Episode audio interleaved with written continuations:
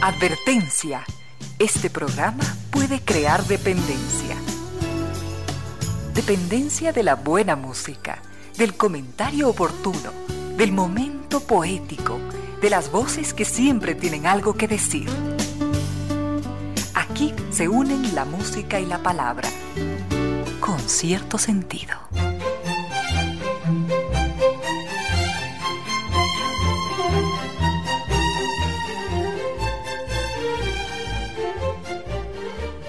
Bienvenidas, bienvenidos, gracias por sintonizar Radio Suceso 101.7, gracias por compartir estas horas de música, comentarios y entrevistas. Y ojalá, ojalá al final de la jornada, como siempre, podamos imaginar con estos favores que la fantasía nos hace, podamos imaginar que hemos rendido un real, justo y merecido, merecidísimo homenaje a la inteligencia, a la sensibilidad, a la autoestima, a la confianza, a la alegría de vivir y siempre, siempre a las ganas de luchar de todas y de todos, donde quiera que nos encontremos, a las ganas de luchar por una vida más digna en lo individual y lo colectivo. Y en esa tarea de cada tarde, de cada jornada, de manera generosa, inteligente, leal, nos acompañan ustedes con sus correos a las casillas Reina Díez, arroba radiosucesos.net o a la casilla Ramiro Díez, arroba radiosucesos.net. En Twitter, dos cuentas arroba Reina Victoria DZ o arroba Ramiro Díaz. En Instagram, una única cuenta, arroba Reina Victoria Díez, y nos siguen en Facebook como Concierto Sentido. Gracias a ustedes, por supuesto, y a estas destacadas empresas e instituciones que creen que la radio, en medio de nuestras humanas, de nuestras inevitables limitaciones, la radio puede y debe llegar siempre con calidad y calidez y debe entregar en cada minuto de su programación un homenaje, un reconocimiento a la sensibilidad, al buen gusto, a la inteligencia de todos ustedes. Gracias al restaurante Gangoteina, el gran restaurante de cocina mestiza de nuestro país que llega hasta nuestras casas con Micuy. La propuesta es viva Viva esa experiencia culinaria única. Disfrute de platos tradicionales ecuatorianos con las más elevadas técnicas de cocina internacional, listo para emplatar, perfecto para disfrutar junto a los que más queremos. Programe su pedido, prepárese para vivir mi de casa Gangoteina en su casa. Recuerde que los podemos encontrar en www.casagangoteina.com o llamar al 097 999 995 Si usted que escuchó este anuncio en sucesos obtendrá un 10% de descuento en su pedido y después de probar mi y restaurante Casa Gangotena siempre se le va a hacer agua a la boca. Nos acompaña también Mol Jardín. Parece increíble, pero después de un año de tantas complicaciones, este año lo vamos a terminar, lo vamos a terminar sobre ruedas, gracias a Mol Jardín. Vamos a ganar un extraordinario Mazda CX9 que es el mejor regalo para esta Navidad. Simplemente acumulamos 50 dólares en facturas, las registramos desde la comodidad de nuestra casa, entrando a mis facturas.moljardín.com.es y además podemos ganar mil dólares semanales. Eso es Mole el Jardín. Doña Reina, ¿usted qué nos tiene? Por supuesto, también nos acompaña Dog Chow, porque hemos convertido algo bueno incluso en algo mejor. Purina Dog Chow, ahora con Extra Life, que es una mezcla especial de antioxidantes, vitaminas y también minerales, nos ayudan a maximizar la calidad de vida de nuestras mascotas. Nuestro perro hace que la vida sea mucho mejor y juntos mejoramos su vida. Purina Dog Chow, juntos la vida es mejor. Y ahora cuando la tecnología existe y esto se une al talento, entonces y al sentido común, entonces es bueno saber que tenemos una tienda en línea, un supermercado en línea. La propuesta para usted, para que esté tranquilo, sin aglomeraciones, sin exponerse, sin arriesgarse, sin perder su tiempo, es visite la nueva tienda en línea, Supermercado Santa María. La página www.tienda.supermercadosantamaría.com. Lo que necesite en comidas o bebidas, el Santi se lo lleva. Recuerde que llegamos hasta ustedes gracias a NetLife, que lleva 10 años, 10 años rompiéndola por todos nosotros. Y una muy buena noticia es que el Banco del Pacífico nos apoya a todos los que queremos conseguir algo a través del ahorro. Por eso, si usted no tiene todavía una cuenta de ahorros del Banco del Pacífico, ábrala, la puede abrir a través de la app Onboard BDP, Onboard Banco del Pacífico, Onboard BDP. Acumula 300 dólares y en febrero del 21 puede ser uno de los 40 ganadores de 2 mil dólares para que pueda realizar, para que pueda hacer verdad aquello que tanto quiere. Doña Reina Victoria Díez, eh, sí, doctor, el doctor Giovanni Córdoba en Controles, allá está preparando excelente música, ya la tiene preparada, y doña Reina Victoria Díez tiene algunas noticias que comentarnos para esta tarde. Vamos primero con los temas en general. Sí, justamente ahora me estaba fijando y nos están escribiendo nuestros queridos amigos. Don Freddy Freire nos, Freire nos dice que se está conectando en este momento. Rafa Proaño, que no sé si es que nos está escribiendo desde Ambato o desde cuál rincón del mundo. Carlos Hunda. En fin, tenemos una variedad de propuestas que ustedes nos han hecho, queridos amigos, y tenemos que organizarlas para ver con qué arrancamos en esta tarde de hoy. Estamos que martes 15 de diciembre de 2020. Entonces, Ramiro, ¿qué tal si es que vamos con un tema musical a las 3 y 9 de la tarde? Con cierto sentido.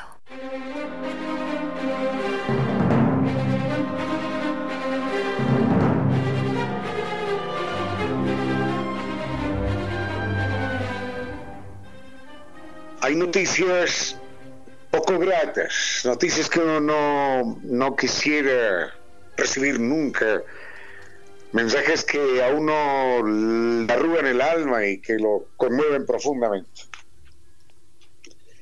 Solamente tengo que recordar un, un poema que habla de las ausencias y dice, Señora muerte, que se va llevando todo lo bueno que nosotros topa una muy apreciada, pero más que apreciada, muy querida, muy fiel, muy leal, infaltable oyente de este espacio durante muchísimos años,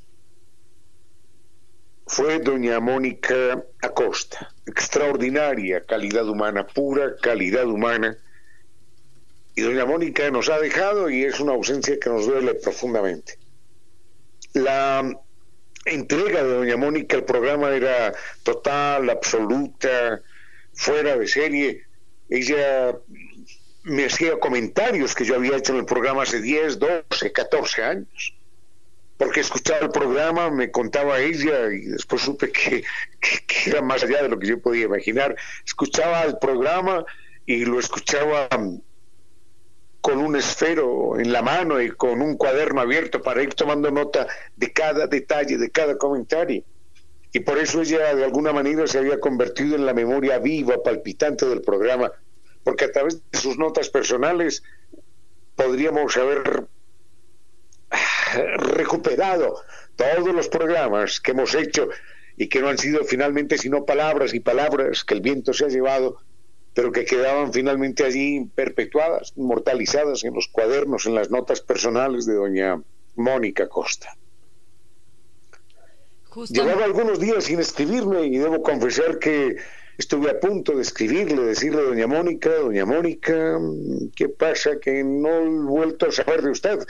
Llevaba algunos días sin escribirme y en medio del corre-corre, de la locura, del ajatreo, de la insensatez que a veces nos rodea, terminando jornadas de trabajo a las 10, 11 de la noche, porque esa es nuestra vida ahora por algunas circunstancias, siempre postergué el momento de llamar a doña Mónica y nunca lo hice. Y me duele profundamente no haberla, bueno, llamado no, no tenía su teléfono, pero no haberla escrito, como era como que nos comunicábamos siempre.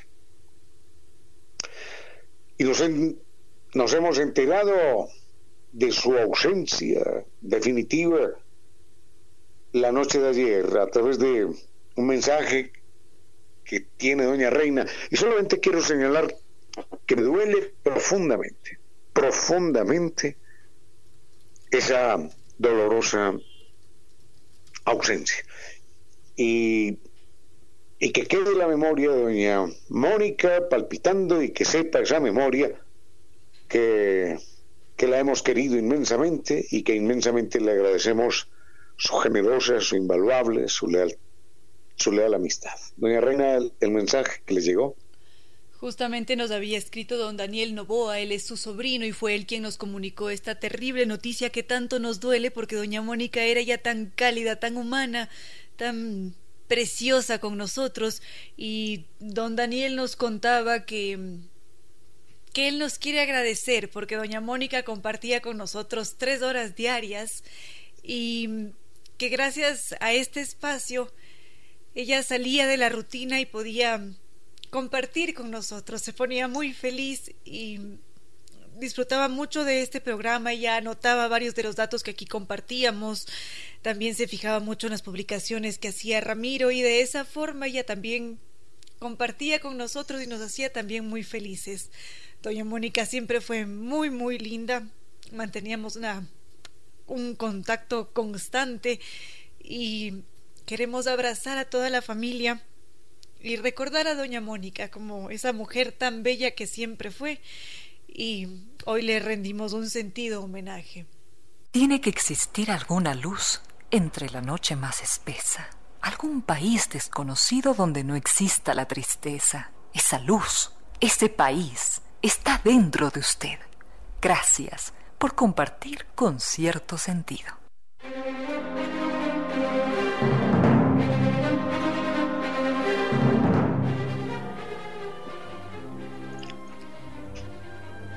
Más, eh, más que merecido ese tema, homenaje a doña Mónica Costa, solamente quiero recordarla una vez más con un comentario que ella me hizo y que me conmovió profundamente y que nunca se me va a olvidar. Eh, y perdonen si a veces le quiebra uno la voz, pero dijo, mi momento de más tristeza en la semana, me decía ella, es cuando llega el viernes a las seis de la tarde y sé que tengo que esperar hasta el lunes para escuchar el programa. Eso me conmovía profundamente, profundamente.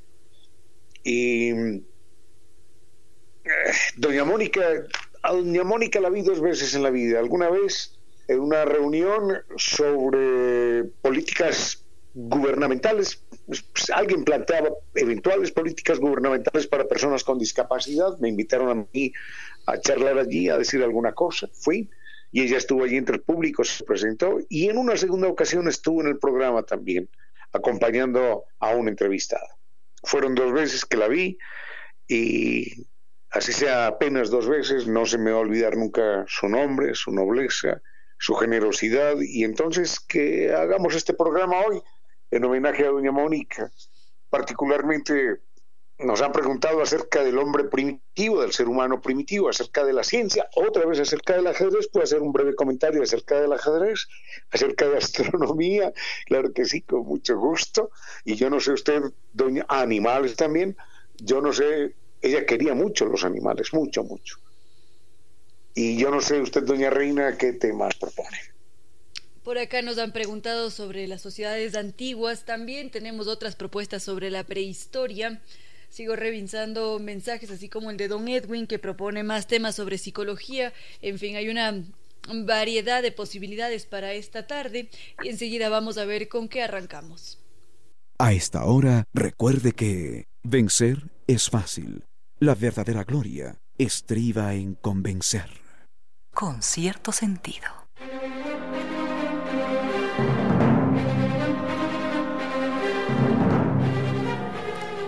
Estábamos de revisando sus propuestas, queridos amigos, y justamente nos habían preguntado por la Sierra de Atapuerca. Este es un sitio sumamente importante. Allí se han hecho varios hallazgos arqueológicos arqueológicos que nos dan noticias sobre nosotros como seres humanos, porque se ha considerado que ese sitio es la cuna de los humanos más antiguos de toda Europa.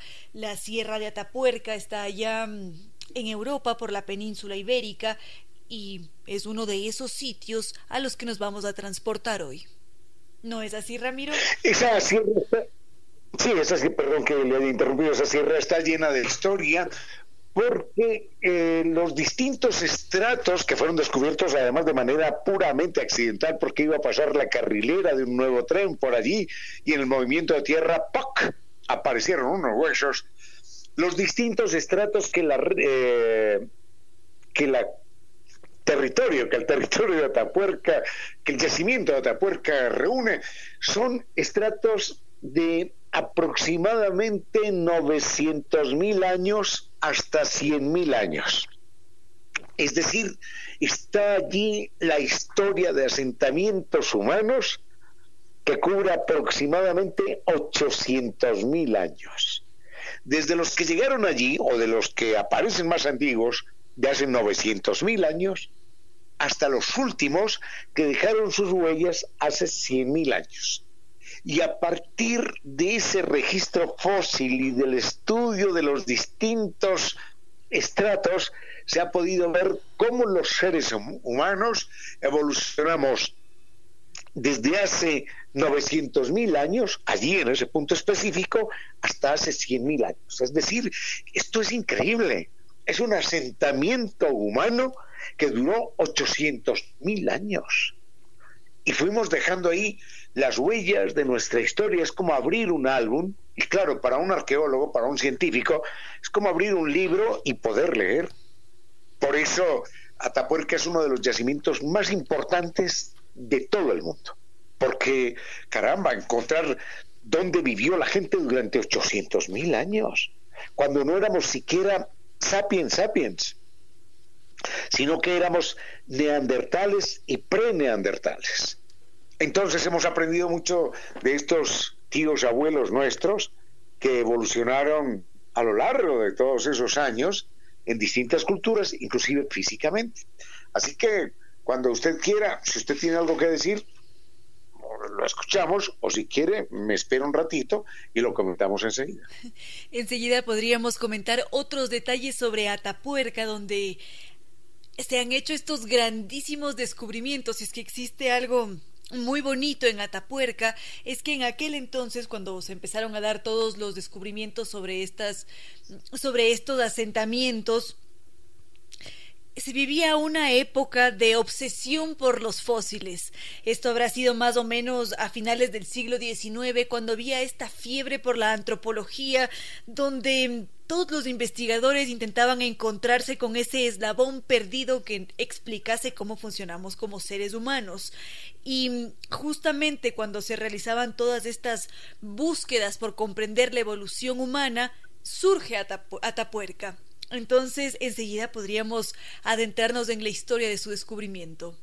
Con cierto sentido.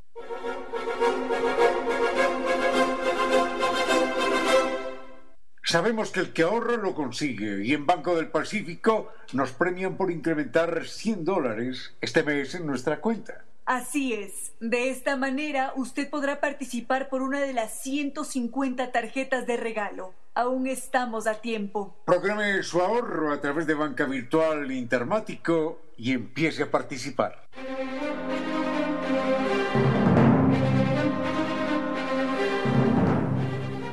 Estábamos ahora en Atapuerca, donde se habían hecho estos importantísimos hallazgos arqueológicos que daban noticias sobre nuestros antepasados, sobre todas estas otras especies que, que vivieron allí. Y Atapuerca, esta sierra de Atapuerca, es un sitio de especial relevancia porque es allí donde se encontró este conjunto de yacimientos paleontológicos que son los más relevantes de toda Europa. Este espacio nos ha permitido comprendernos mejor cuando se encontraron los diferentes restos como una mandíbula que fue sometida a rayos X fue un un hallazgo y un logro enorme, porque de alguna manera lo que había hecho este descubrimiento de Atapuerca era llevar a todos los investigadores y estudiosos a una época dorada, una época magnífica, donde se revelaba más de un misterio. Entonces, Ramiro, continuamos con esos importantes hallazgos que se hicieron en Atapuerca. Atapuerca es una maravilla, pero es también un, misterio grande, mm, aunque hay varias hipótesis al respecto. Por lo pronto, no hay ningún yacimiento tan rico en eh, posibilidades de estudio como es Atapuerca ahí junto a Burgos eh, en España, no junto a Burgos, pero en la región de Burgos en España. Por lo pronto son 28 individuos, 28 seres humanos, llamémoslos, son homínidos, son tíos abuelos nuestros, son primos, así muy cercanos, extraordinariamente cercanos, son 28. Y entonces, en un momento dado, se han preguntado los antropólogos, los arqueólogos, por supuesto, ¿qué hacían 28 personas metidas por allá en una caverna? Eh, no era fácil llegar a esa caverna. ¿Qué hacían allá metidos? Entonces algunos eh, especulan, y con mucha razón dicen, no, se estaban escondiendo allí porque eventualmente había un incendio, porque eventualmente, a un incendio afuera, porque había una terrible tempestad, una tormenta, una avalancha de cualquier cosa, se escondieron allí para, para protegerse y en un momento dado la caverna colapsó, catapum, el techo cayó, los mató a todos y ahí aparecen los 28 individuos. Obviamente en el campo de la ciencia hay que estudiar cada hipótesis y hay que someterla eh, a, un análisis. Entonces, digan, bueno, 28 individuos conformaban ya un clan importante, ¿no? Una tribu importante. En esa época las tribus llegaban a eso, a 30, 40 individuos nada más, porque no éramos agricultores, no, éramos cazadores, recolectores. Entonces, más de esa gente ya era un problema, no había cómo sostenerla. Y no solamente no había cómo sostenerla, sino que no había cómo desplazarla de una manera homogénea porque estaban los más rápidos y a la vez estaban los más niñitos. Entonces, los grupos tribales no podían ser muy grandes. Llevaban a un niño a cuestas, quizás a dos, y hasta ahí nada más. Lo curioso es que en Atapuerca no aparecen niños. Perdón. Ay, perdón, perdón. Como nos decía entonces Ramiro, en Atapuerca no habían encontrado niños. Y esto evidentemente impactó porque estaban buscando cómo comprender cómo era posible que no existieran niños en una sociedad. Si es que estaban allí reunidos, evidentemente tenían que haberse reproducido en algún momento. Y los estudios de... Entonces, sí, entonces no encontraron niños, perdón la, interrupción, no encontraron niños, entonces descartaron la posibilidad de que se hubieran escondido y un eh, colapso de la caverna los hubiera aplastado a todos. Porque obviamente si se iban a esconder iban también a proteger a los niños, sobre todo. Pero no aparecen niños, aparecen personas o adolescentes o adultas. Adultas en aquella época eran 20 años, viejos ya, 20. 25 ni imaginar. Entonces, los, los esqueletos que aparecen corresponden a adolescentes y a jóvenes y adultos ya, ¿no? Entonces dicen, esto no fue una tragedia que se presentara de manera súbita, sino que era el lugar donde los pre-neandertales guardaban a sus muertos. Eso es muy importante. Eso significa que en esa época, estamos hablando de hace 450 mil años atrás, en esa época estos seres mm, humanos preneandertales eh, ya tenían una cultura y en ese mundo de su cultura ya imaginaban todo lo que significaba la muerte y el más allá y el respeto al que, al que moría. Entonces eh, empiezan a aparecer quizás los primeros ritos religiosos porque están enterrados con algunos elementos decorativos y eso ya es muy elocuente. Esto que tanto te gustaba o esto que es muy bonito, te lo regalo para tu viaje y aquellos seres humanos de hace 450 mil años que no eran todavía sapiens sapiens, ya imaginaban una cosa que nos esperaba más allá, mm, tenían un, un pensamiento abstracto y eso es lo que se supone que es Atapuerca. No una tragedia que mata a 28 personas de golpe, sino un lugar donde había una serie de ritos funerarios destinados, obviamente, a las personas que se iban de este mundo. Pero allí también aparece el primer asesinato que tenga registrado la historia y si quiere hablamos de esto enseguida, doña Reina. Por supuesto que sí, enseguida regresamos con estos Homo, me da la impresión de que ellos son Homo heidelbergensis, me da la impresión. Ya regresamos, queridos amigos. Un momento para la historia y las noticias del mundo de los animales, nuestros hermanos. Angie Jackson, una profesional de la terapia del lenguaje que vive en Reno, Nevada, Estados Unidos, nos cuenta que tiene un perro y una gata. La gata se llama Livy y su perro, que es Cashew, es un perro ciego. La gata se encarga de guiar, siempre como un lazarillo, al perro Cashew para que llegue sin ningún obstáculo hasta la fuente de agua y de comida. Eso nos recuerda que la gata y en general los animales poseen una conciencia ética, son altruistas, son justos, son compasivos, son solidarios, como también en muchas ocasiones podemos serlo nosotros, los seres humanos. Los otros animales, nuestros hermanos. Con cierto sentido.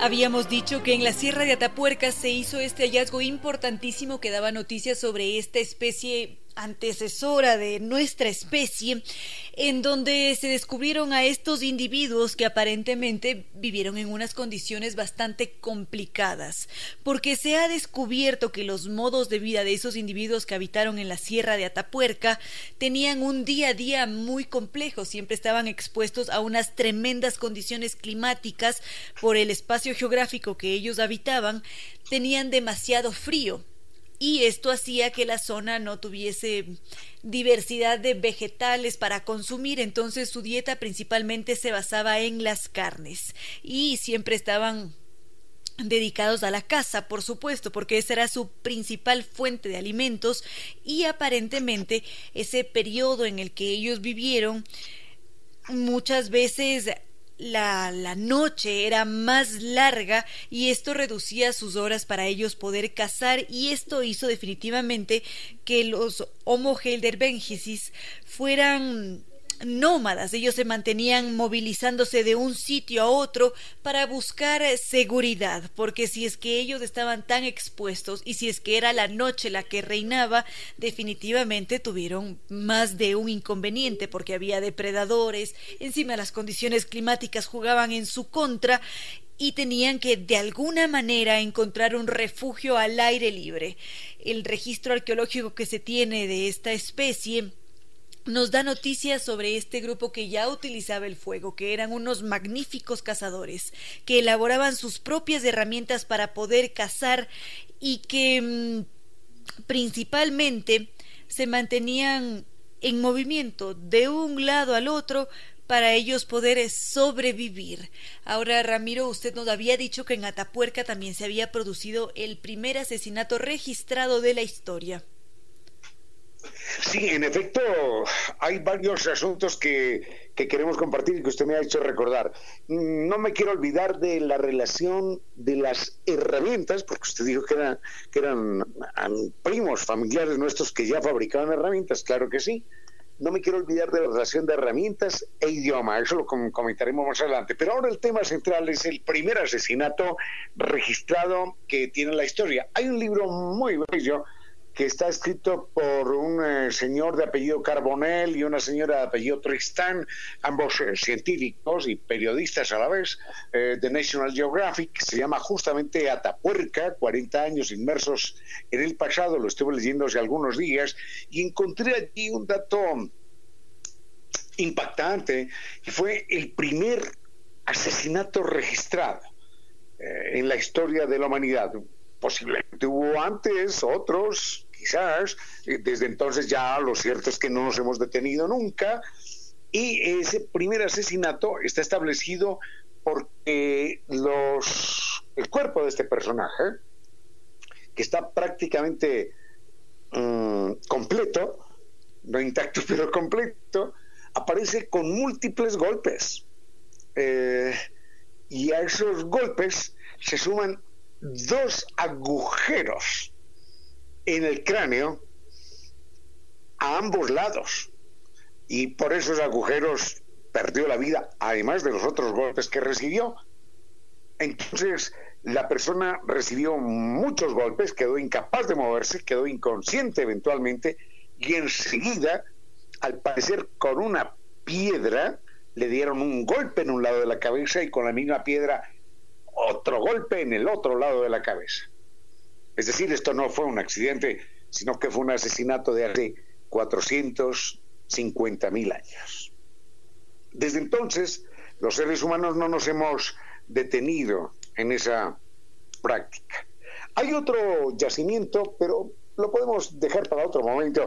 Un yacimiento que está en Sudáfrica, en Johannesburg, a unos 50, 100 kilómetros de allí, y no hay tanto como 28 personas, pero sí hay 15 personas allí guardaditas, más o menos ordenadas, en una caverna a la que no se puede acceder si no es caminando necesariamente, y son eh, unos 30 metros de profundidad, y allí también han encontrado objetos funerarios. Objetos funerarios también han aparecido de una manera mm, muy, muy profusa en las tumbas de Neandertal, en Francia y en el Oriente Medio. Pero además con el nombre de Neandertal aparece también un detalle verdaderamente conmovedor, y es que más de una tumba del hombre de Neandertal ha sido acompañada no solo del personaje que moría, sino de su perro. Es decir, eh, eh, la gente, me imagino que mataba al perrito, que era su mascota, que era su compañía, y lo mataba porque lo quería mucho y no se quería desprender de él, lo mataba porque quería que el perro lo acompañara, lo quería porque quería que el perro fuera su guía, en ese viaje que se imaginaban ya los seres humanos desde hace 80 mil años y seguro que desde antes. Esto es verdaderamente impactante y leía en alguna ocasión acerca de Madagascar cuán importante es la muerte allí. Eh, de hecho, es más importante la muerte que la vida en algunos aspectos.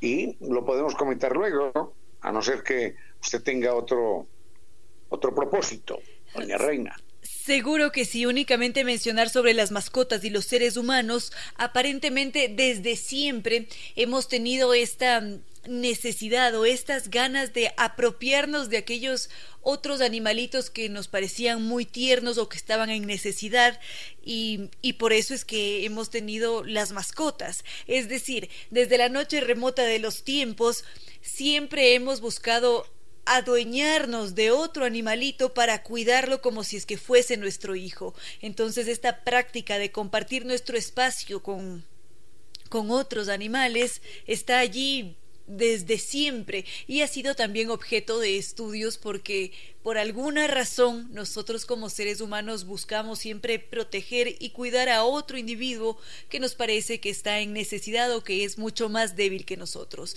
Enseguida continuamos con más con cierto sentido.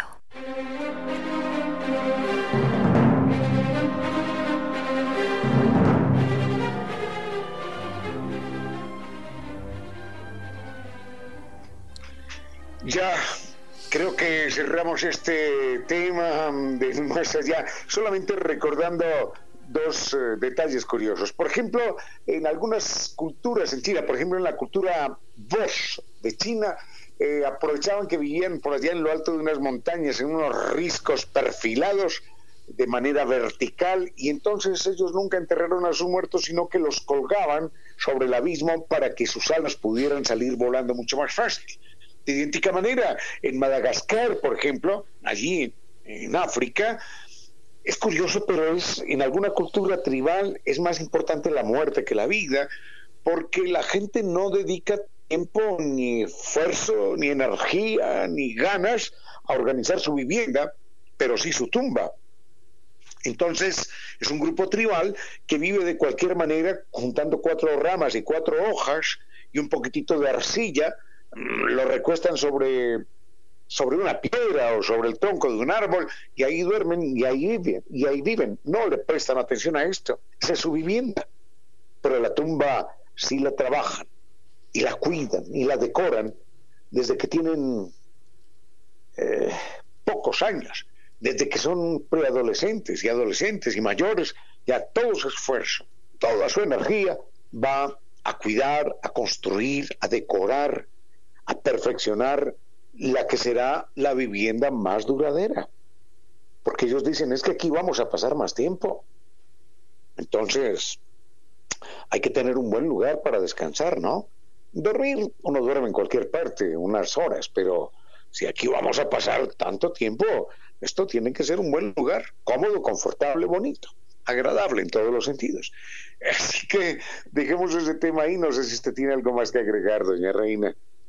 Nada, únicamente recordar que esta clase de ritos y de formas de vida también nos recuerdan al antiguo Egipto, donde los faraones metían toda su energía en esas grandes pirámides que iban a ser sus residencias una vez que ellos iniciasen ese viaje hacia el más allá. Así que nos encontraremos con esta coincidencia en más de una cultura alrededor de todo el globo terráqueo. Enseguida continuamos con otros de sus temas propuestos, queridos amigos. A esta hora, recuerde que aquellas personas que son buenas dando excusas es probablemente para lo único que sean buenas. Con cierto sentido.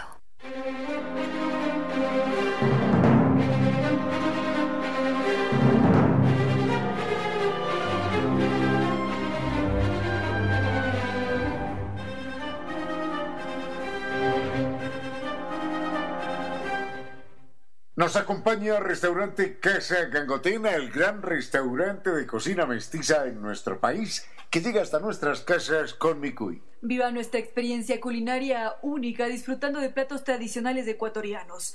Estos platos han sido preparados con las más elevadas técnicas de cocina internacional y todo está listo para emplatar. Todo está además perfecto para disfrutar junto a los que más queremos. Programe su pedido y prepárese para vivir en Micuy de Casa Gangotena en su casa. Anote esta dirección porque los puede encontrar en www.casagangotena.com o llamar a este teléfono fácil 097 999 Mencione que escuchó este anuncio en Radio Sucesos y obtenga un 10% de descuento en su pedido.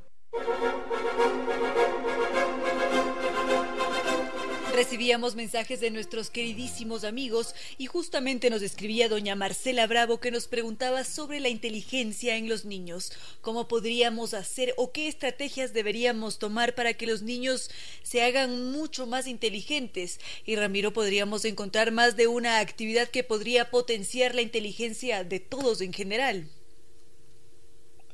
Por supuesto que sí, hay más de una actividad. En general, los psicólogos eh, hablan de seis actividades, por lo menos seis que deberían estar íntimamente ligadas. Eh, yo no sé si con igual peso cada una de ellas, pero en general hablan de la lectura, de la matemática, de la música, de las actividades físicas. Eh, cuando hablamos de actividades físicas, no solamente actividades que oxigenen, sino, por ejemplo, el baile, la danza, eh, son actividades que no solamente mantienen a la persona en forma, sino que ayudan a crear nuevas sinapsis, nuevas conexiones neuronales, porque hay que coordinar eh, el pensamiento con lo que el cuerpo hace. Y justamente ayer hablábamos acerca de del ajedrez como una fuente inagotable de enriquecimiento intelectual en la medida en la que potencia la memoria, la concentración, el análisis, el autocontrol sino también de los idiomas. Por ejemplo, hoy la verdad es que no hay derecho, no hay derecho a que los seres humanos eh, no sepamos muchas cosas, porque si tenemos internet, podemos... Yo me he metido por curiosidad y encuentro cursos de japonés, cursos de chino, cursos de coreano, cursos de ruso, de cualquier idioma. Y cursos de lo que uno quiera también, cursos de ajedrez, de lo que uno desee realmente Internet hoy es la más poderosa y sorprendente biblioteca que hayamos podido elaborar, construir los seres humanos para comunicarnos unos con otros. Y claro, también hay allí hojarasca y chatarra y cosas horribles e inservibles, pero hay también una serie de elementos fundamentales. Si uno quiere leer buenas obras, en, en Internet las encuentra. Si quiere aprender ajedrez o idiomas, allí también los encuentra. Música también. Yo no sé si quiere que comentemos algo enseguida acerca de algo que no habíamos mencionado ayer. Por ejemplo, ayer habíamos hablado fundamentalmente del ajedrez, podemos mencionar de los idiomas. Usted, bueno, usted tiene más, más de una cosa que decir al respecto, Reina. Por supuesto que sí, pero ahora vamos a ir con un tema musical mientras cada uno de nosotros se toma su tecito o cafecito y volvemos.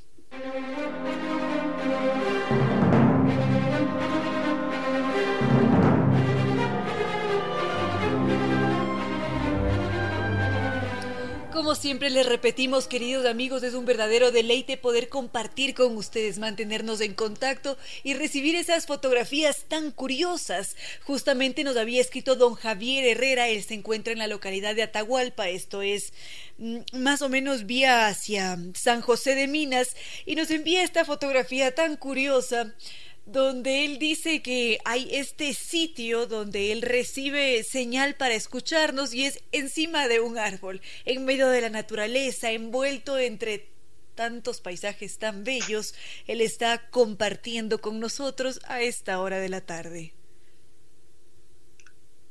Es verdaderamente especial. la fotografía es verdaderamente especial. Ahora debo manifestar también y reconocer con mucho dolor mi analfabetismo botánico, porque esa hoja yo la he visto en alguna parte, pero es una, una hoja bien exótica, bien curiosa.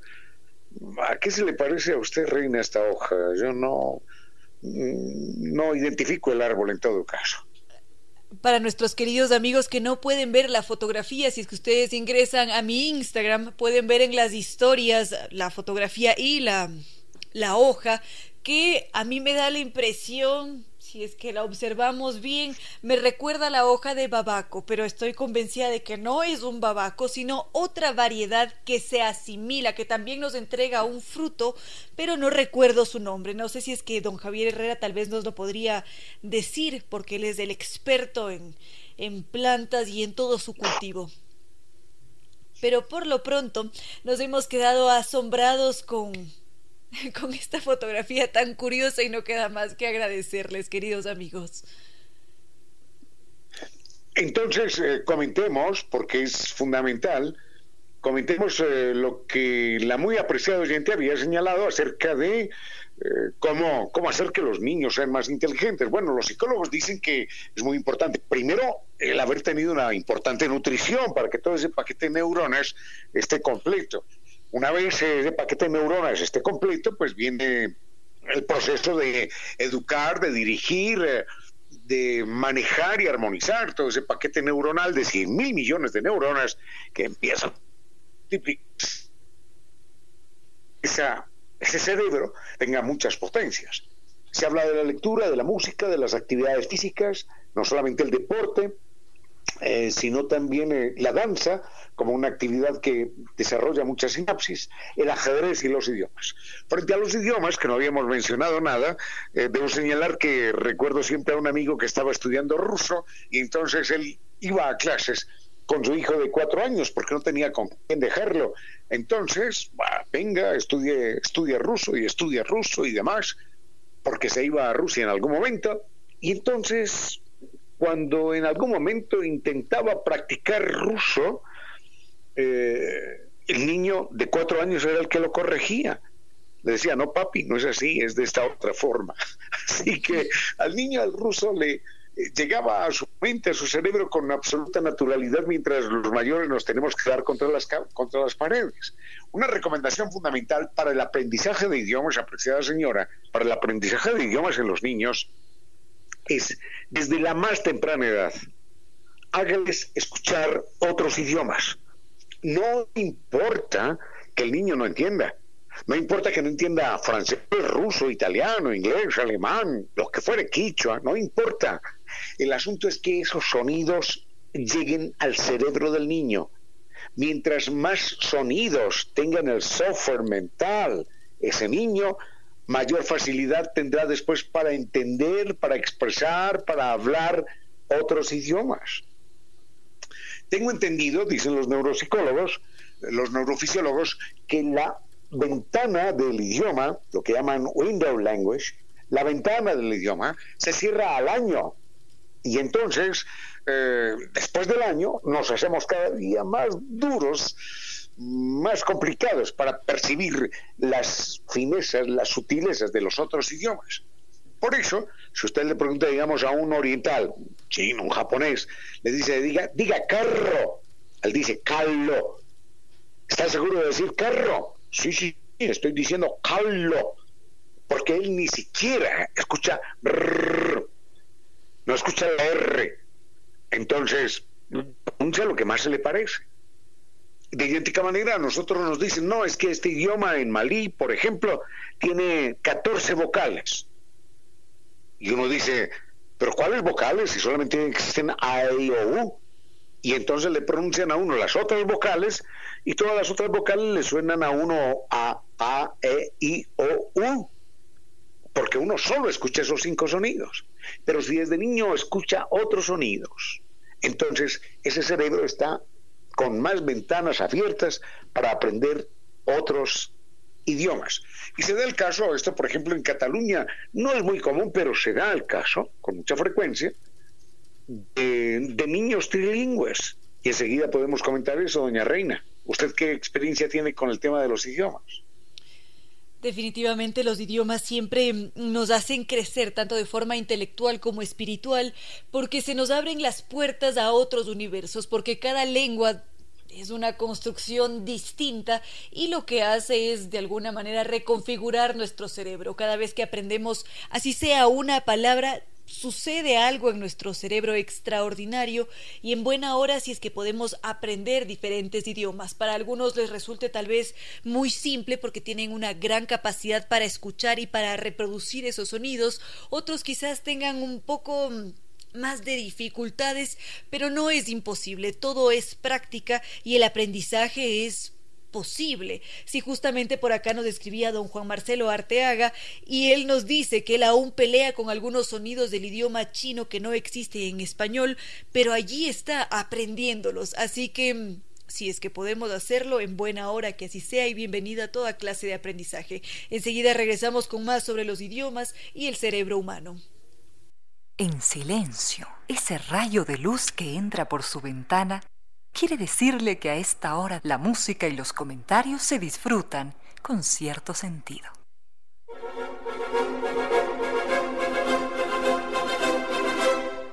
Este 2020 terminará sobre ruedas en Mole el Jardín. Podemos ganar un espectacular Mazda CX9 que es el gran regalo para esta Navidad. Lo único que tenemos que hacer es acumular 50 dólares en facturas y registrarlas desde la comodidad de nuestro hogar entrando a misfacturas.moleljardín.com.es. Y adicionalmente podemos ganar mil dólares semanales. Vamos a terminar este año sobre ruedas en Mole el Jardín.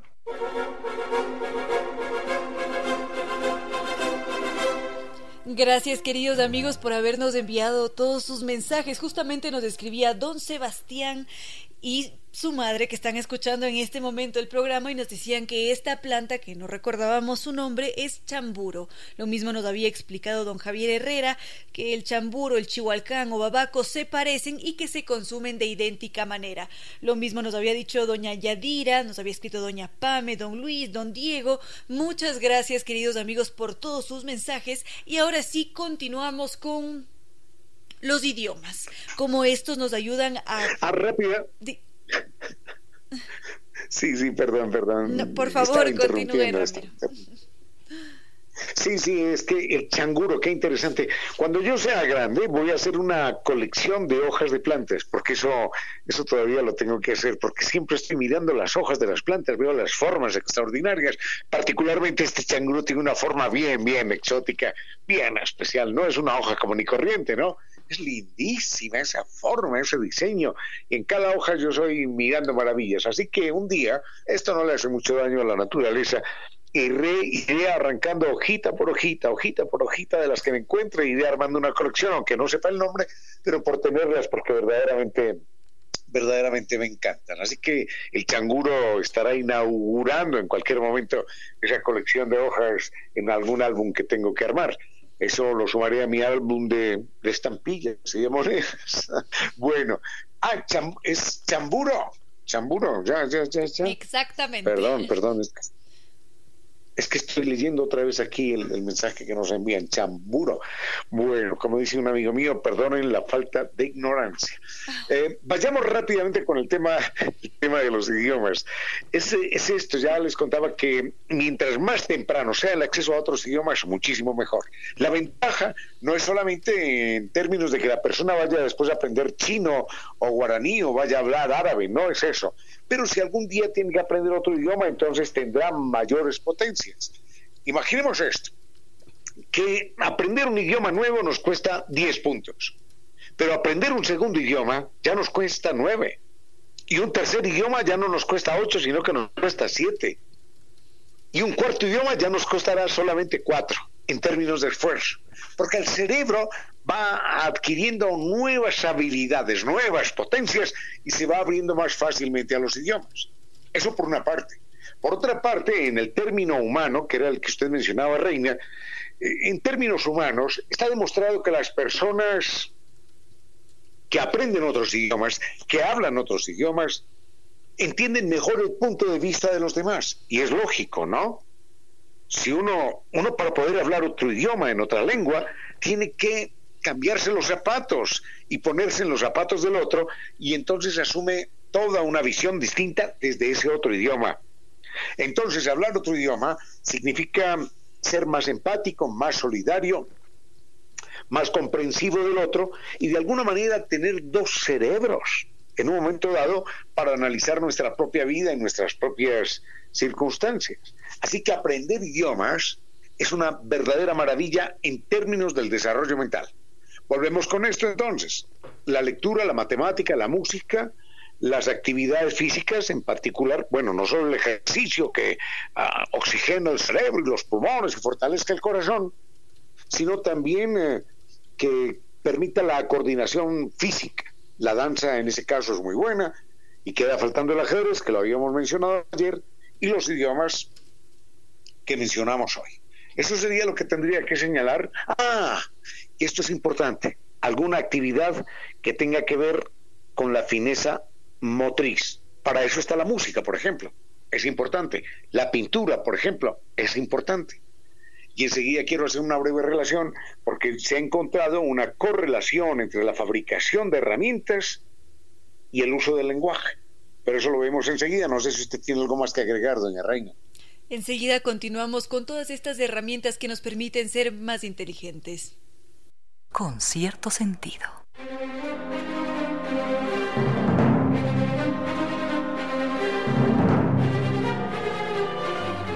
Continuamos, queridos amigos, con las diferentes herramientas que nos encontramos para hacernos más inteligentes. Habíamos dicho que una de ellas, y que es importantísima, es el aprendizaje de otros idiomas, y que esos idiomas nos sirven como herramientas no solamente para comunicarnos, sino también para convertirnos en, individuos mucho más inteligentes. ¿Qué otros detalles podríamos compartir, Ramiro, sobre los idiomas? Esto es tan importante, en verdad, es tan importante que vale la pena eh, resaltarse. Por ejemplo, eh, se ha encontrado que en exámenes de resonancia magnética, de tomografía y demás, que muestran la parte del cerebro que está funcionando, hay una parte del cerebro que se, se enciende, que está trabajando, que está activa cuando estamos fabricando herramientas. Es decir, cuando estamos ideando algo y manejando y combinando algo para que tenga un propósito. Estamos fabricando una herramienta.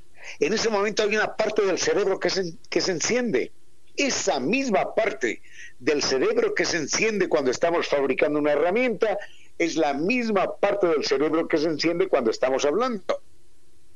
Lo cual significa que el cerebro humano entiende el lenguaje como una herramienta como una herramienta para conseguir otro propósito. Obviamente, cuando inventamos una herramienta, no la inventamos para colgarla en la pared, sino para usarla para que nos facilite un trabajo, una tarea, para conseguir un propósito. Cuando estamos hablando, estamos haciendo exactamente lo mismo. Estamos inventando, creando, manipulando una herramienta, que es la herramienta de la palabra, para que esa palabra nos permita conseguir un objetivo X o un objetivo Y. Es decir, el cerebro es todo un conjunto de maravillas interconectadas. Entonces, se supone que los seres humanos primitivos, de hace aproximadamente 200.000 años, los neandertales ya, manejaban, en efecto, manejaban unas herramientas y manejaban un lenguaje primario, pero lo manejaban. Y ya con el Sapiens Sapiens, cuando empezamos a fabricar herramientas con mucha más fineza y con más propósitos exactos, entonces también el lenguaje aparece enriqueciéndose. Es decir, el lenguaje, el uso apropiado del lenguaje, es algo que enriquece el cerebro en otras áreas que no podríamos imaginar. Y quiero cerrar esto para que vayamos con otros temas, recordando lo de los niños trilingües, y decía que esto se da con alguna frecuencia, seguro que en muchas culturas, no hay muchas en algunas, pero por ejemplo en Cataluña, en España, eh, se da el caso de los niños que hablan catalán en casa. Hablan catalán porque el padre y la madre son catalanes y la gente habla catalán en casa.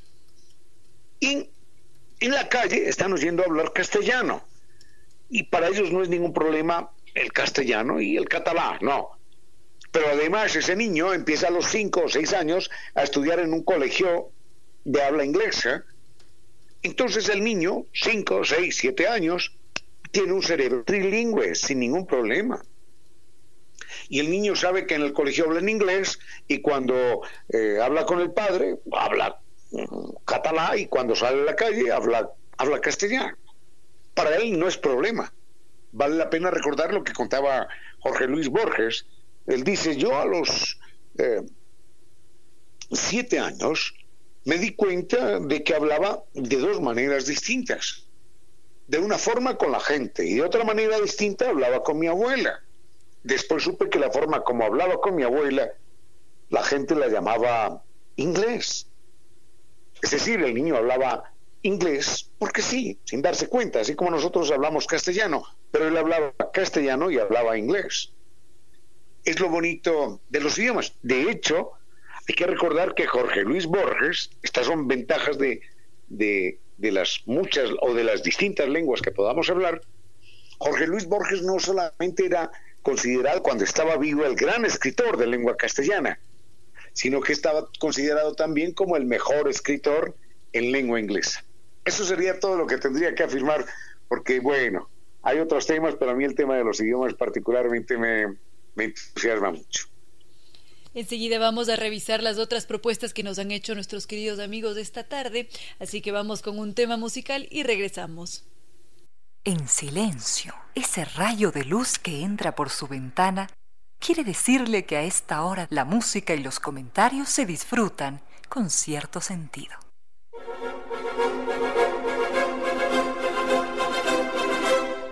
Una buena noticia es la existencia de la nueva tienda en línea de supermercados Santa María. Visite la nueva tienda en línea ingresando al sitio web www.tienda.supermercadosantamaria.com. Lo que necesite desde la comodidad de, su hogar, sin desperdiciar su tiempo, sin asumir riesgos, desde la comodidad y tranquilidad y seguridad de su casa.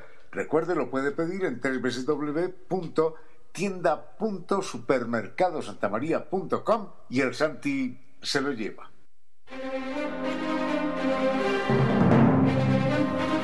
Continuamos con sus propuestas, queridos amigos, y justamente don Santiago nos preguntaba por la sociedad feudal, cuál era su funcionamiento. Este es un tema bastante extenso. Vamos a ver si es que nos da el tiempo para culminarlo hoy o si no lo continuaremos mañana, pero por lo pronto la sociedad feudal fue todo esta, toda esta época mm, que estuvo lleno de, llena de cambios en Europa. Se produjeron varias fracturas en el sistema político europeo que lo que hizo fue volcar a Europa hacia esta vida feudal. Fue una época que estuvo marcada precisamente por esta, por esta división de las organizaciones sociales con todo su funcionamiento y mm, lo que podríamos hacer es ver brevemente cómo funcionaron esas sociedades feudales en Europa y cómo esos funcionamientos nos marcaron a nosotros. Y también, por supuesto, explican parte de nuestra historia. Eso lo vemos a continuación. Con cierto sentido.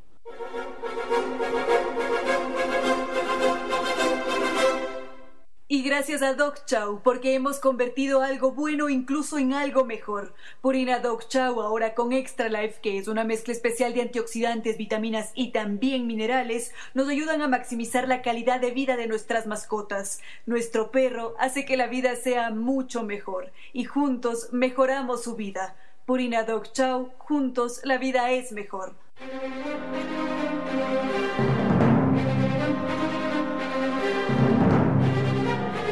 Continuamos, queridos amigos, con la Europa feudal, que fue todo este periodo bastante largo que cambió, reconfiguró totalmente las estructuras sociales de aquel entonces. Toda esta época del feudalismo se dio a inicios de la Edad Media, no se sabe exactamente cuán extensa fue su duración, pero sí que marcó, fue un periodo que marcó un antes y un después, y mm, siempre es importante tener en mente que el feudalismo surge a partir de una serie de rupturas a lo largo de toda la cadena de poderes en aquel entonces, porque mm, de repente, cuando hubo toda esta fragmentación, empezaron a surgir ciertos nudos de autoridad que buscaban desapegarse de ese principal poder que podía ser tal vez el palacio local, porque de esa manera cada una de las localidades lo que hacía era tener una mayor autonomía y, de cierta forma, gestionarse mejor. Claro que, evidentemente, como siempre ha sucedido, no todos salían favorecidos porque eran en esos tiempos de grandes señores y también de hombres libres o de repente estaban por allí los vasallos Así que no todos se veían beneficiados con esa autonomía. En realidad eran unos pocos los que se veían beneficiados. Más o menos para hacernos una idea de cómo funcionaba el feudalismo, vamos a suponer que aquí vivimos en una especie de mm, urbanización y que esa urbanización está bajo el dominio del doctor Córdoba. Y en esa urbanización viven diferentes familias. Cada una de ellas tiene una situación social distinta. Por ejemplo, la de doña Elizabeth podría ser mm, una familia al mando de hombres libres. La de Vinicio podría ser eh, una familia que mm, en la que había más de un vasallo. Y así, cada familia tenía su propia situación y absolutamente todas, sin importar su situación, tenían que acogerse, aunque fuese de forma temporal, a lo que dictase ese gran jefe, que en este caso sería Giovanni. Y mm, muchas veces las órdenes que dictaba ese gran jefe eran lo suficientemente descabelladas, eran comportamientos extraños y nunca ninguna de las órdenes que se entregaban o de las imposiciones que estaban allí podían irse en contra del rey. Eso siempre tenía que estar allí muy claro, muy marcado, porque sí había esta especie de autonomía, pero no había cómo desapegarse en un ciento por ciento de lo que dictase el rey. Y de alguna manera lo que sucedió con el feudalismo fue que mm, se desmenuzó el poder público y enraizó con considerable vehemencia la propiedad privada. Es quizás en ese punto del feudalismo cuando se hace aún más evidente esa necesidad tal vez para controlar de la propiedad privada. Si bien es cierto, habíamos visto también en programas anteriores, cuando estábamos hablando sobre Bizancio, Roma, en todos sus inicios en la Alta Edad y la Media, también había propiedad privada, pero no al nivel que se dio en, en la época del feudalismo. Estaba pensando, queridos amigos, que quizás en este punto de la tarde vamos a hacer una pausa en este tema del feudalismo porque ya nos estamos aproximando a la hora de nuestra entrevista. Hoy vamos a recibir a Margarita Lazo, así que vamos a ponerle allí un, una pincita al feudalismo y regresamos, queridos amigos.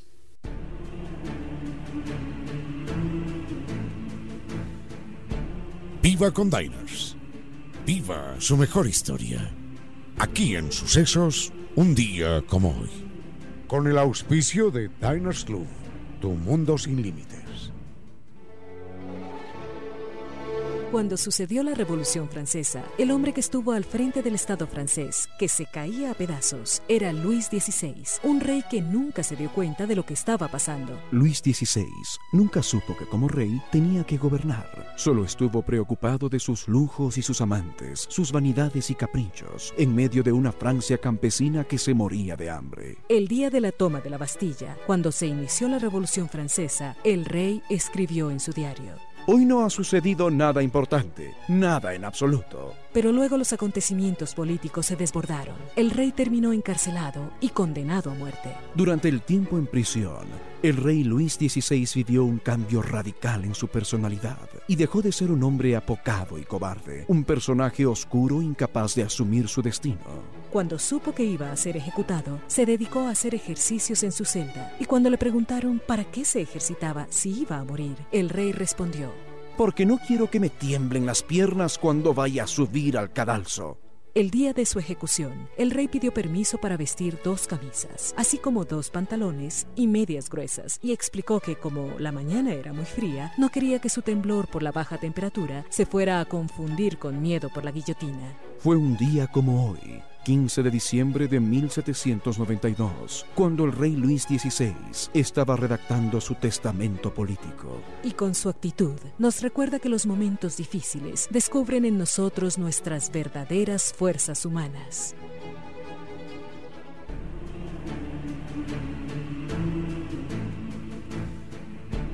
Viva con Diners. Viva su mejor historia. Aquí en Sucesos, un día como hoy con el auspicio de Diners Club, tu mundo sin límites. Con cierto sentido.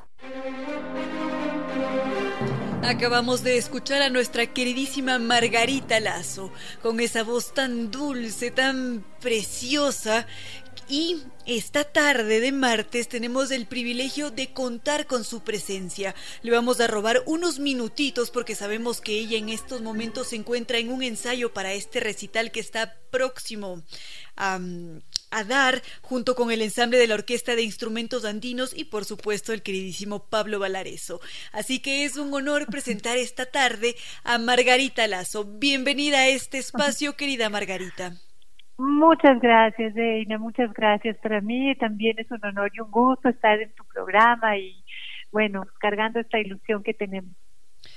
Muchísimas gracias por tu tiempo, por estar y por supuesto por regalarnos arte. Tenemos entendido que este 17 de diciembre a las 8 de la noche estarán presentando Gorriones en diciembre. ¿De qué se trata este dulce y magnífico evento? Gorriones en diciembre es esta celebración de 25 años de hacer recitales que vamos a celebrar con un recital. O sea, hacemos este concierto de canciones navideñas. Eh, es algo que hemos hecho eh, todos estos años sin detenernos, a veces eh, en muchos lugares, en en estos diciembres afortunados y otras veces dos, tres, un concierto, eh, pero no hemos dejado de, cantar estas canciones dulces que nos gustan tanto. En buena hora que así sea. Esta es una verdadera celebración y además llega en un, en un momento necesario porque ahora el arte nos ayuda a mantenernos, a estar allí vitales y y celebrar también, tal vez de formas distintas, pero la música nos recuerda esos bellos sentimientos. Bueno, eh, nosotros realmente hemos sentido en estos meses eh, toda la importancia que tiene la música como una forma de contacto, ¿no? Como una forma de alianza como una forma de fortaleza eh, para nosotros estar aquí eh, ofreciendo nuestras canciones, nuestros videos, eh, ha, sido esta prueba de que hay un retorno siempre detrás de una pantalla, como de un teléfono, como de una audiencia radial. nos parece muy importante que sepamos claramente que toda la tecnología está ah, es un invento del corazón humano, ¿no? Que anhela encontrarse y, eh, y nosotros la hemos usado para transmitir la, música que tenemos, ¿no? las canciones, estas palabras, las letras. Uh, son a veces palomas mensajeras las canciones y eso es lo que lo que creo que hemos hecho en este tiempo no disfrutar de la música mucho Y lo seguiremos haciendo. ¿Cuáles han sido esos esos mensajes musicales tan melódicos que han elegido para compartirnos este 17 de diciembre? Eh, siempre digo que es una afirmación de nuestra mirada sobre eh, lo que ha producido esta tierra, ¿no? Este, estas, eh, estos géneros, estos paisajes, nos han dado o canciones eh, de cada lugar y nosotros traemos canciones latinoamericanas, ¿no? las, canciones eh, de este continente, eh, tenemos canciones de Argentina, de Perú, de Colombia, de Nicaragua, bueno, tenemos hermosas canciones que que hablan del tema navideño, ah, que saludan el nacimiento del niño, que describen los pesebres, que son estos paisajes esperanzados se arman en las casitas ah, de nuestras comunidades andinas, ¿no? Entonces, eh, eso es lo que tendremos, ¿no? Una selección bella de estas canciones, eh, con canciones nuevas que también hemos podido agregar. Vamos a hacer un bellísimo recorrido de su mano porque además cuentan con un extraordinario grupo de músicos porque está allí el ensamble de la Orquesta de Instrumentos Andinos, usted por supuesto, y también Pablo Valareso. Bueno, está Pablo Valareso en su marimba. La marimba ha sido muy importante para nosotros, ¿no? Nosotros eh, tejimos un arrullo de esmeraldas, hemos compuesto otro eh, con, con con base a un arrullo esmeraldeño, digamos, eh, hemos podido eh, construir un, nuevo tema que presentaremos, pero además este Pablo también tiene eh, este disfrute de la música con toda la orquesta, ¿no? Entonces este, podemos estar escuchando eso. Y también, bueno, hay que recordar que el grupo con el que trabajamos nosotros es un grupo extraordinario, tenemos a, a Julio Andrade en la guitarra, un guitarrista tan querido en este Quito, tenemos tenemos a Daniel Pacheco en el acordeón, como digo, un tesoro de esta ciudad. Eh, van a acompañarnos nuestras hijas, estas hijas que, que están cantando con nosotros desde que eran muy pequeñas y que han llegado hasta aquí haciendo música. Qué alegría, es decir, que va a estar allí reunida toda la familia, con parentesco sanguíneo y no, porque aún así son familia, tantos años compartiendo música y entregándonos estos bellísimos de recitales.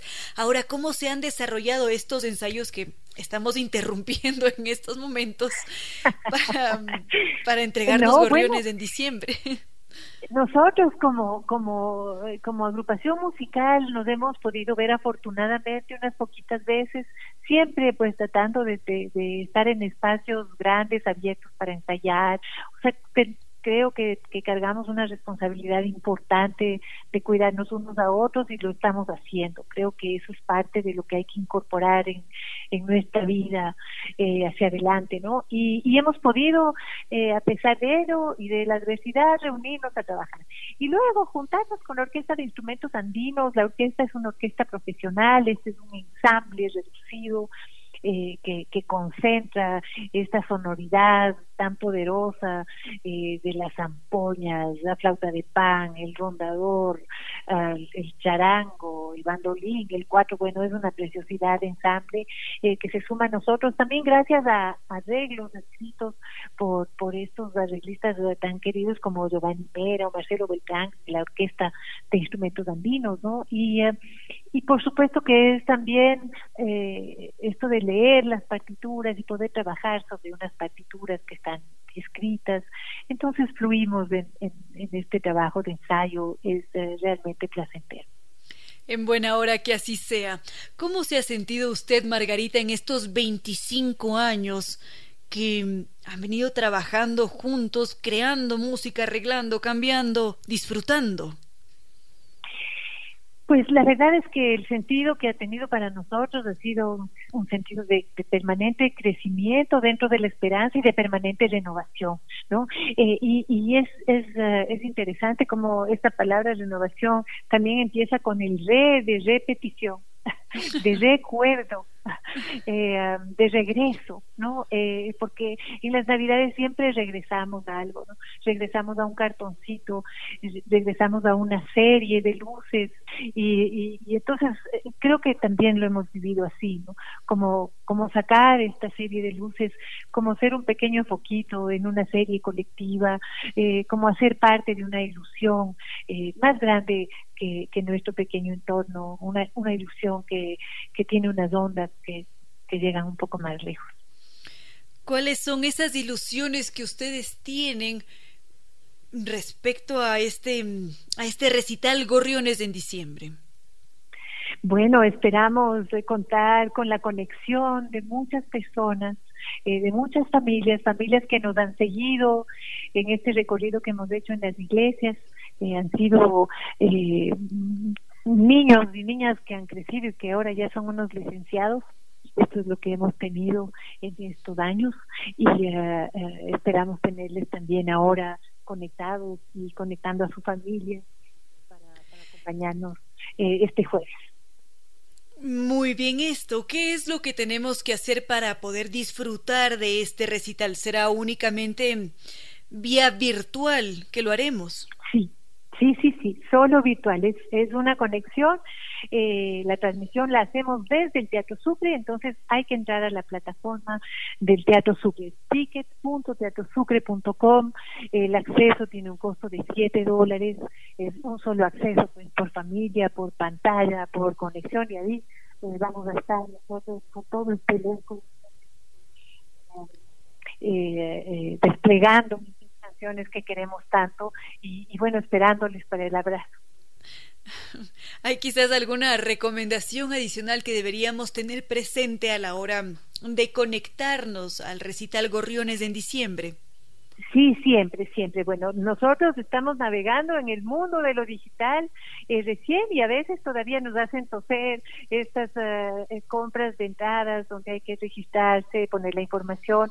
Eh, lo que yo recomiendo siempre es hacerlo con tiempo para que no, no tengamos una congestión digital de último minuto, ¿no es cierto? Sino más bien que, que, puedan adquirir su acceso y ya les llega, les, les, llegará el, el, día del concierto el acceso al, al correo electrónico y es, es un link con, con el que eh, simplemente eh, pueden pueden abrir el concierto ya, ¿no? Entonces, eh, si lo hacen con tiempo también nos ayudan eh, y, y, ayudan, pues, como digo, a que no tengan que operar ningún tipo de semáforo por aquí. Perfecto. Querida Margarita, si es que por favor nos puede hacer una vez más la invitación para disfrutar de este bello recital. Claro que sí. Bueno, estamos celebrando estas canciones que son canciones entrañables, dulces, eh, eh, las hemos cargado por muchos años y tengo la fortuna de presentar a un grupo fantástico de músicos, eh, de modo que eso, eso es lo que defiendo y también defiendo que hemos tenido un público súper cariñoso y abrigado que nos ha traído hasta aquí, así que les estaremos esperando. Conéctense el jueves 17 hay que adquirir un, un acceso en tickets.teatrosucre.com. Les esperamos. Muchísimas gracias, querida Margarita, por su tiempo. La, la, la, dejamos para que pueda continuar con el ensayo y nos despedimos con su melodiosa voz. ¿Le parece bien? Muchas gracias, gracias, muchas gracias, Reina. Y les esperamos y feliz Navidad. Abrazos a todos. Para ustedes también, mil gracias. Con cierto sentido.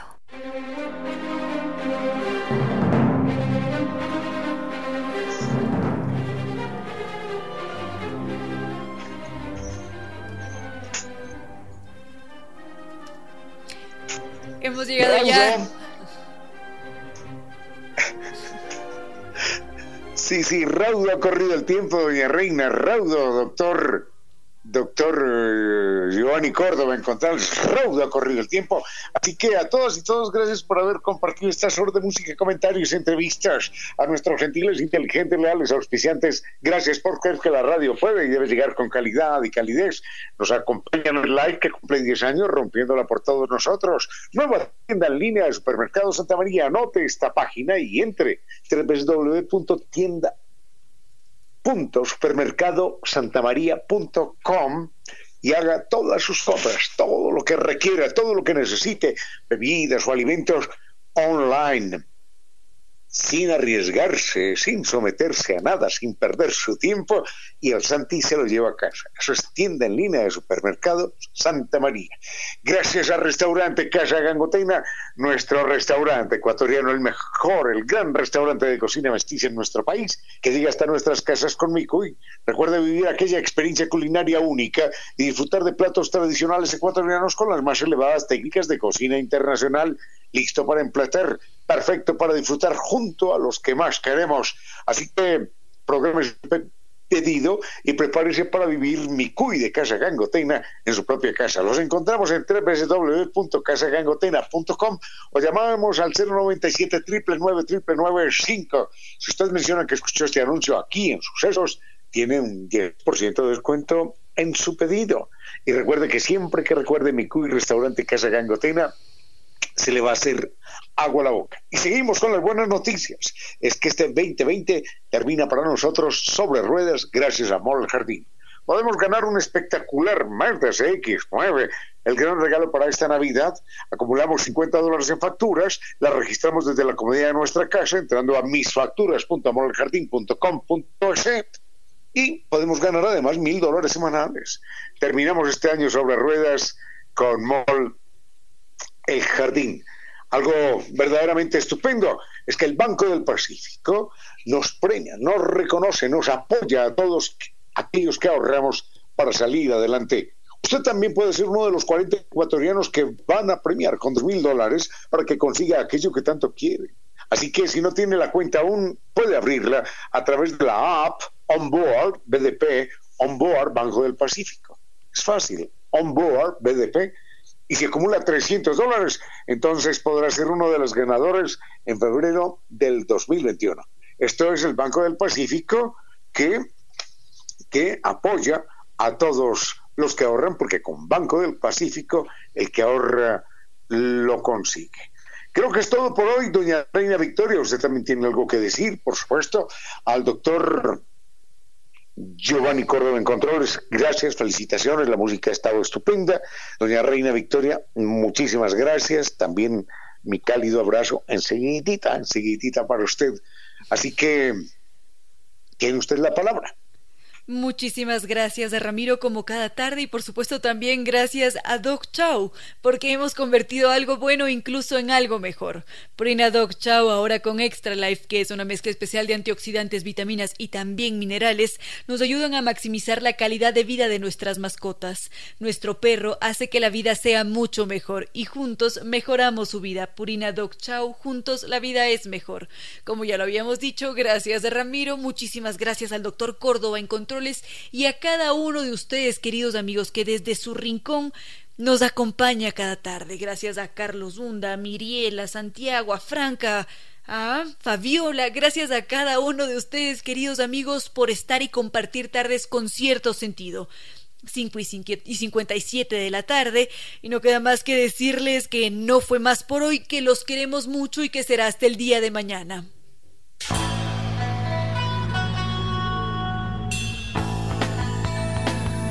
Como dicen, es cierto que en la vida no hay casualidades. Piense, ¿por qué escuchó usted este programa? Tal vez escuchó aquello que necesitaba o tuvo la sospecha de esa luz dentro de su propio ser. Una gota de agua, un corazón que late, una semilla en su memoria, un remanso en medio de sus prisas, una voz que aliente su esperanza, una pluma para sus alas algo de eso hemos querido ser. Aquí, en Concierto Sentido, con Ramiro Díez. Y Reina Victoria Díez.